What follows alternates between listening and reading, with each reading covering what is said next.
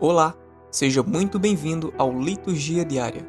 Aqui, diariamente traremos leituras da Liturgia Diária Igreja em Oração, com o intuito de levar até você a palavra de Deus. Nos coloque em seus favoritos para receber notificações de novos conteúdos.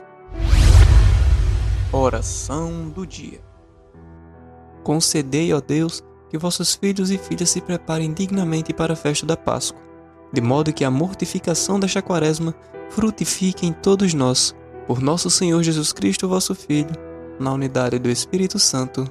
Amém. Primeira leitura.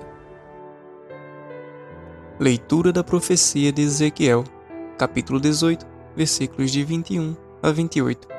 Assim fala o Senhor: Se, no entanto, o mal renuncia a todos os seus erros para praticar as minhas leis e seguir a justiça e a equidade, então ele viverá de certo e não há de perecer.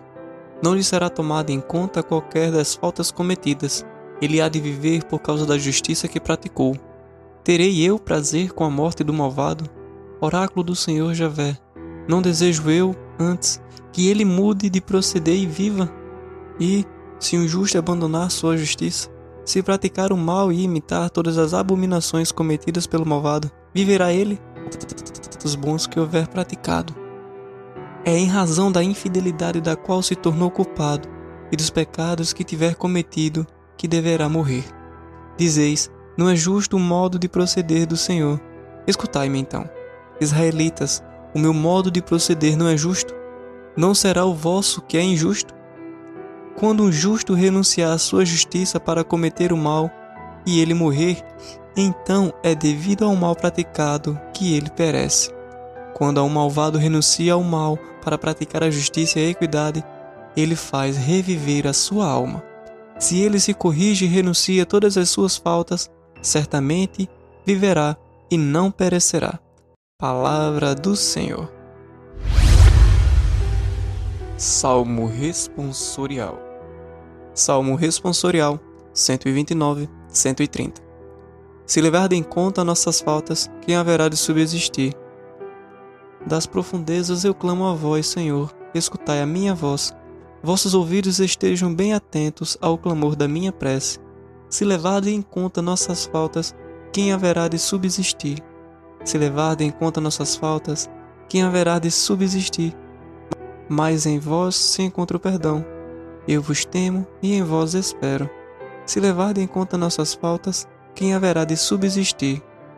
No Senhor ponho minha esperança, espero em Sua palavra.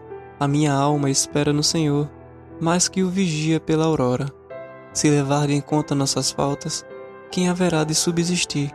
Espere Israel pelo Senhor, mais que o vigia pela aurora. Pois no Senhor se encontra toda graça, copiosa redenção.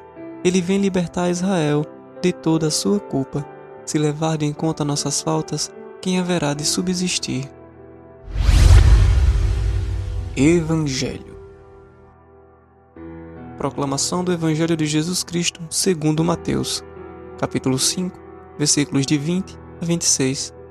Naquele tempo, disse Jesus a seus discípulos: Digo-vos, pois se vossa justiça não for maior que a dos escribas e fariseus, não entrarei no reino dos céus. Ouvistes o que foi dito aos antigos: Não matarás mas quem matar será castigado pelo juízo do tribunal. Mas eu vos digo: todo aquele que se irar contra o seu irmão será castigado pelos juízes. Aquele que disser a seu irmão, raca, será castigado pelo grande conselho. Aquele que lhe disser louco será condenado ao fogo de Guiena. Se estás, portanto, para fazer a tua oferta diante do altar e te lembrares de que teu irmão tem alguma coisa contra ti, deixa lá a tua oferta diante do altar e vai primeiro reconciliar-te com o teu irmão. Só então vem fazer a tua oferta. Entra em acordo sem demora com o teu adversário, enquanto estás em caminho com ele, para que não suceda que te entregue ao juiz, e o juiz te entregue ao seu ministro, e sejas posto em prisão. Em verdade vos digo: dali não sairás antes que teres pago o último centavo. Palavra da salvação. Reflexão sobre o Evangelho. Meus irmãos e minhas irmãs, A verdadeira justiça consiste em tratar os fracos como seres humanos, filhos de Deus, também como nós, garantindo-lhes emprego, moradia, educação, saúde pública, segurança e, acima de tudo, respeito, pois eles são nossos irmãos, muito embora muitos não admitam nada disso.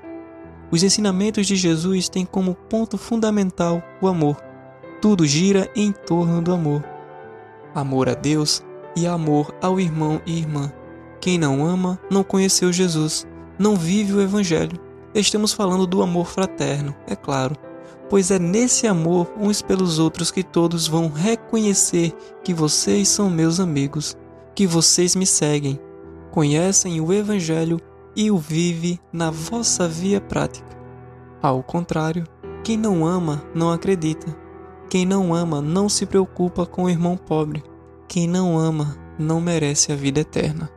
Desse modo, quem se apresenta como seguidor de Jesus e pede para o assalariado doar o seu salário para Deus está mentindo, está agindo como estelionatário, pois Deus não pede a ninguém que deixe de comprar a sua comida e dê o seu mísero salário para a igreja.